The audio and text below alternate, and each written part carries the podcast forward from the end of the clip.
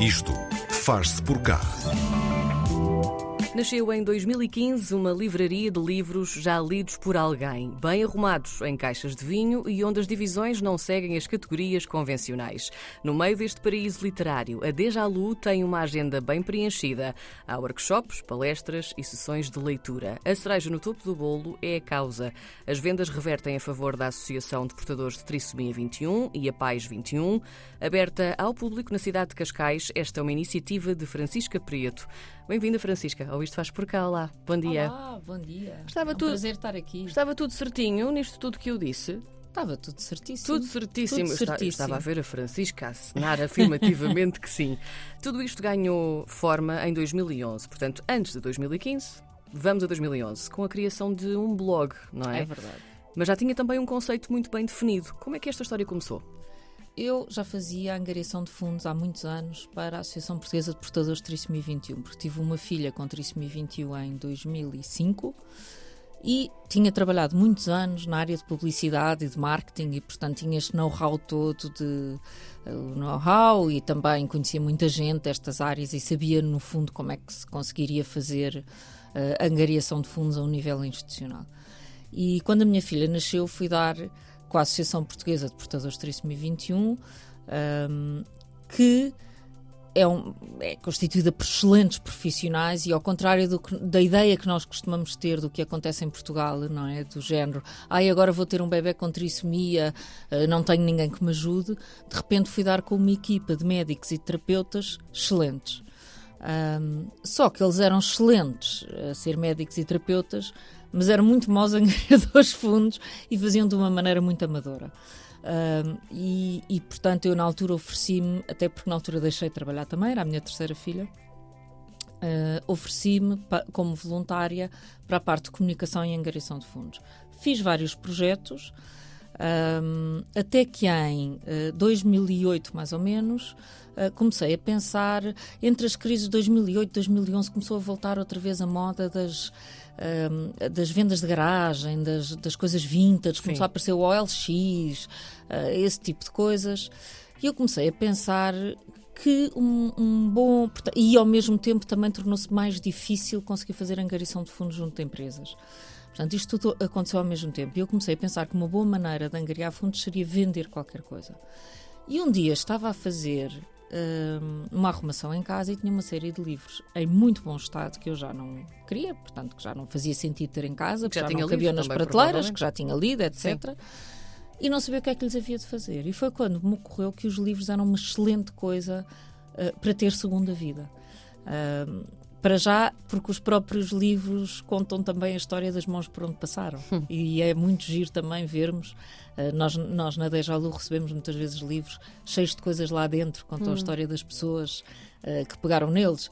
Pode ser uns sublinhados, pode ser um bilhete de comboio com 10 ou 20 ou 30 anos. eh, sei lá, temos encontrado coisas absolutamente incríveis. E, e pronto, e na altura achei que, que era uma ótima coisa porque era fácil de se tocar, era fácil de pedir, tal como eu, havia muita gente que não sabia o que é que havia de fazer com os livros que já tinha lido.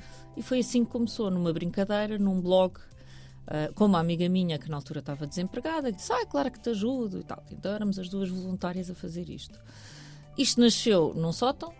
Nós costumamos dizer a brincar que os grandes, eh, os grandes empresários de Silicon Valley começaram em garagem, nós verdade. começámos num sótão, pelo menos é começámos, verdade. não é? É nós mesmo. pelo menos começámos por cima, num sótão. Adoro. E pronto. Sim. E durante uns tempos operávamos a partir do sótão.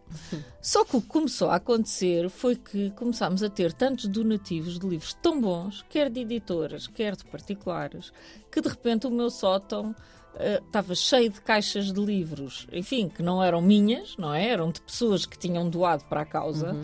E o blog, que era uma brincadeira, não tinha capacidade já de escoar e aquilo deixava de fazer sentido, não é? Ter aquela quantidade de livros para escoar através de um blog que fazia por brincadeira uns leilões.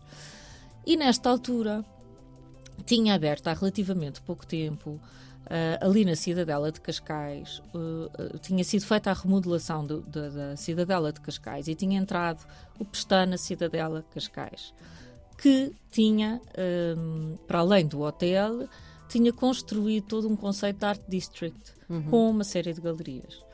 E nós pensámos que poderia ser uma boa ideia fazer uma proposta a fim de ter uma livraria física, não é? Porque já, já tínhamos livros suficientes para abrir uma livraria física e queríamos, uh, e pronto, e achámos que isto fazia sentido. Fomos fazer a apresentação à diretora do hotel na altura, que adorou a proposta e que nos cedeu imediatamente um espaço uh, por cima do restaurante. São três salas espetaculares nós, ao princípio, queríamos no piso térreo, porque achávamos, ah, porque lá em cima ninguém vai, não vai ninguém, ninguém Sim. conhece e por aí fora. Hoje em dia, achamos que aquilo foi um privilégio enorme, porque é um, um bocadinho um sótão escondido. Continua pessoas... a ser um sótão. Continua. Não é? Co olha, nem me lembrei disso. Continua a ser um Continua sótão, sempre um por cima. E sempre o sentimento que as pessoas descobrem um segredo muito bem guardado. Sim. Hoje em dia somos bastante mais conhecidos, felizmente. Uh, a livraria tem oito anos. Uhum. Nós já doámos mais de 200 mil euros à associação, portanto, valor acumulado, o que eu acho que é um valor já muito significativo. Mas muito mais do que isso, uh, muito mais do que este valor doado, que claro que tem um enorme impacto, a, a mim o que me orgulha é ver a, a, capacidade de mobilização de voluntários. Nós trabalhamos com cerca de 40 voluntários que fazem turnos diversos, desde fim de semana. Há a voluntária para os voluntários, que é quem faz as escalas. a voluntária que só vai limpar livros porque não quer atender o público. temos miúdas de 16 anos Sim. que vão com as mães fazer voluntariado. Temos pessoas reformadas. Temos uma senhora de mais de 80 anos, irlandesa, que toma conta impecavelmente toda a secção de livros estrangeiros mora ali perto e adora ir para ali. Uh, enfim, temos pessoas para todas as idades, sempre tudo com grande espírito. Este conceito de livros já lidos, e daí o nome de Lu, muito interessante tudo isto. A Francisca, eu já li algumas entrevistas e a Francisca diz que de facto nós não estamos a falar aqui de livros em segunda mão, nem livros usados, não, são livros já lidos. E há pouco falava disso, daquela história que, que cada livro, livro pode trazer. De onde é que veio esse, esse é. conceito, não é? Porque isto marca aqui um bocadinho a diferença. Quando é que a Francisca pensou nisto? É. De tornar isto um bocadinho diferente, pronto. Nós tivemos sempre, desde o início, pensámos sempre com muito cuidado no conceito da livraria, porque nós, quando pensamos, quando falamos numa livraria solidária, as pessoas normalmente têm aquela ideia das coisas, das vendas solidárias como uma mesinha com um pano e depois assim uns livros muito velhos e muito empoeirados e que já ninguém quer lá em Sim. cima. Pronto. Portanto, nós tivemos sempre muito cuidado com várias coisas. Uma das coisas era com a decoração da livraria. Uh, de facto, fizemos com, com um budget muito baixo, tínhamos, sabe, já não me lembro na altura, era para aí 2 mil euros, assim uma coisa. Uh, tínhamos que construir estantes, foram, pedimos patrocínio a empresas de vinhos, foi com caixotes de vinhos uh, que fizemos as estantes, que ainda estão lá hoje, até porque o teto era abobadado, portanto, aquilo, fazer aquilo por medida era um preço impensável. Sim, sim. Uh, fomos, pedimos a vários amigos uh, e pessoas que seguiam já a livraria nas redes sociais, uh, pedimos, sei lá, malas velhas, coisas assim que as pessoas tinham em casa, balanças antigas e, portanto, toda a livraria tem um ar um bocadinho vintage. Nós queríamos dar um ar vintage, mas não queríamos que tivesse um ar velhinho nem pobrezinho. E, portanto, tinha que ser sempre, apelativo, não é? Tinha que ser apelativo. Queríamos ter uma livraria de livros já lidos, sem ter aquele, o sentimento do livro em segunda mão como desprestigiante, como velho. E também não queremos ser alfarrabistas, porque nós não somos especialistas de livros antigos. Sim. Queríamos ter livros já lidos que pudessem ser revendidos. E temos sempre o enorme cuidado, quando fazemos a escolha dos livros que estão nas livraria, na livraria nos destaques, em ter uma grande combinação de livros que estão em ótimo estado mesmo que não sejam literariamente uh, tão bons, misturados com livros literariamente muito interessantes que se calhar não estão em tão bom estado. Mas temos sempre muito cuidado para que esteja tudo muito limpo, muito apresentável e sempre com uma decoração muito cuidada. Parte dessa decoração vai também aqui um, à parte dos separadores de categorias, já que falamos também dessa parte. Uh, eu vi uma fotografia que achei deliciosa de um dos separadores, não sei se ainda existe lá, mas se existir, ótimo, porque é maravilhoso, que é onde estão os livros que muito boa gente finge que já leu. Eu acho isto delicioso, porque nunca se fala disto. É do fingir que já se leu um livro. É verdade. Como é que nós vocês temos, pensaram nisto? Isto é maravilhoso. É, nós temos vários, vários eh, separadores desses livros, Sim. digamos assim. Então, uh, quando estamos a trabalhar uma livraria uh, de livros já lidos, que é que acontece? Temos um exemplar de cada, não, não, é a mesma coisa do que estar a trabalhar numa livraria claro. de livros novos, em que claro. nos, na mesa dos destaques conseguimos pôr vários exemplares do mesmo Sim. livro. Pronto, e não queríamos que a mesa dos destaques tivesse um aspecto de livros aleatórios, ali atirados para cima. E então arranjámos umas caixas onde agrupámos os livros segundo critérios, não é? E então daí veio os livros que muita, muito boa gente finge que já, li, que já leu, ou os livros premiados para a cunhada que, eh, que tem a mania que é, que é intelectual. Sim. Ou, uh, sei lá, uh, livros arrepiantes que dão arrepios, livros que metem medo. Portanto, temos sempre umas designações com algum humor de maneira a conseguirmos agrupar os livros de uma maneira mais apetecível uh, e também mais ligeira, mais bem-humorada. Sim. Uh, tivemos também muito cuidado sempre com isso. Eu acho que toda a livraria transmite sempre, tem, tem muitos pormenores de humor uh, e de informalidade e de boa disposição. Voltando aqui à parte mais solidária, a causa da Deja Lu é, é muito importante. As vendas revertem de facto a 100%, não é? Eh, a favor destas duas instituições eh, de que falei há pouco, a Associação de Portadores de Trissomia 21 e a Pais 21, mas também trabalha para a promoção e a profissionalização de pessoas com trissomia 21. Como é que funciona esta parte? Então, a parte de profissionalização tem muito a ver com, com a Paz 21 e com projetos que estão a ser feitos pela Paz 21, porque até agora todo o trabalho que tinha sido feito nos últimos anos uh, concentrou-se em incluir estes miúdos uh, no ensino regular. E, portanto, era no trabalho até aos 16 anos, digamos assim. Sim. É? Portanto, e estes miúdos, neste momento, 100% destes miúdos frequentam o ensino regular, que é uma vitória enorme.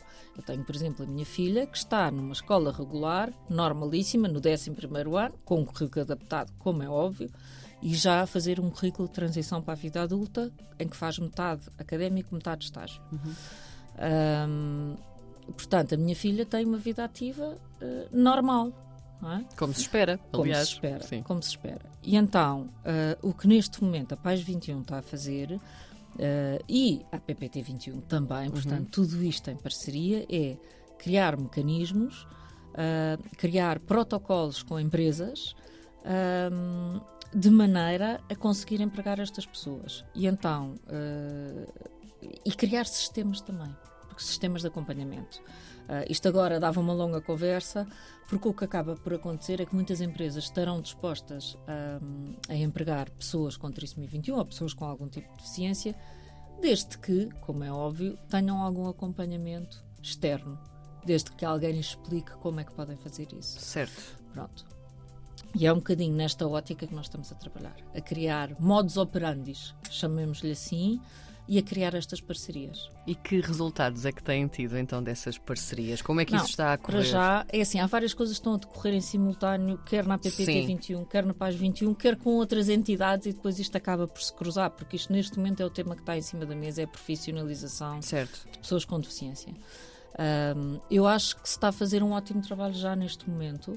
Uh, claro que há muito caminho para despastar, uh, mas neste momento já há muitas empresas que começam factualmente a ter. Uh, posso dar um exemplo, por exemplo, a Starbucks tem uma pessoa com deficiência por loja. Eu acho isto uma coisa absolutamente fantástica. E tal como a Starbucks, várias outras uh, sim, sim. empresas, sim, não só pela lei, porque a lei exige que tenham uma determinada porcentagem, acho que é 2 ou 2%, já não me lembro, uh, uma, que as empresas, as grandes empresas, tenham uma determinada porcentagem de pessoas com deficiência, mas quer dizer, a lei é relativa, porque uma pessoa que teve um cancro, por exemplo, e que se calhar está curada de um cancro, tem X% de incapacidade e entra para esses 2,5%, o que não é bem a mesma coisa do que empregar uma pessoa com deficiência mental, por exemplo, ou com uma grande deficiência física. Não de, de todo, não quero de todo menosprezar a incapacidade das pessoas com doença oncológica, não é isso que eu estou a dizer. Sim, sim, sem dúvida. Uh, estou só a dizer é que são coisas diferentes, não é? Que, que uh, quando se vai perguntar a um presidente do Conselho de Administração quantas pessoas com deficiência tem, ele se for pensar, se calhar há muitos que dizem nenhuma, porque cumpre a cota com coisas invisíveis, quase, não é? Um, e, e, eu acho que neste momento está a haver uma, uma, uma, tomada de consciência disso. Há várias outras empresas que estão a fazer um excelente trabalho neste sentido. O Banco Santander, por exemplo, uh, e várias outras. Eu estou aqui a nomear algumas, até é injusto, porque há, há um conjunto de empresas que estão a fazer um trabalho excelente uh, no sentido, não é só empregar, mas no sentido de criar condições dentro das empresas para acompanhar estas pessoas uh, nas várias dificuldades que possam ter. Francisca, tenho uma última pergunta para lhe fazer, que me surgiu há bocadinho depois de falarmos desta questão dos separadores das categorias dos livros. Qual é que é o, o livro que já fingiu que já leu? Ha! Eu durante muitos anos. Não, não, por acaso posso dizer, agora já o li. Agora já o li. Sim. Mas durante muitos anos o livro que eu fingia que já tinha lido era o Retrato de Dorian Gray. Eu li este ano também. Ah, há coisa do Andei mês. anos a fingir que já tinha lido o livro. Fantástico. Pronto, e, e é depois finalmente houve um dia que tive uma vergonha, uma vergonha na cara e peguei, até porque o livro não é muito grande. Uh, pronto, houve um ano que tive vergonha, peguei no livro e, e pronto, e assumidamente li-o porque achei que já estava na altura de parar com isto. Sim. Aliás, porque quando li já tinha separador e pensava assim, está na altura, está na altura de ler o retrato de Dorian Gray. Muito bem, Francisca Prieto, a criadora da Deja Lu, esta livraria que tem livros já lidos por alguém e também uh, todos eles um, por uma boa causa, para ajudar a Associação de Portadores de Trissomia 21 e a Pais 21. Tudo a 100%. Muito obrigada, Francisca. Obrigada eu por este tempo.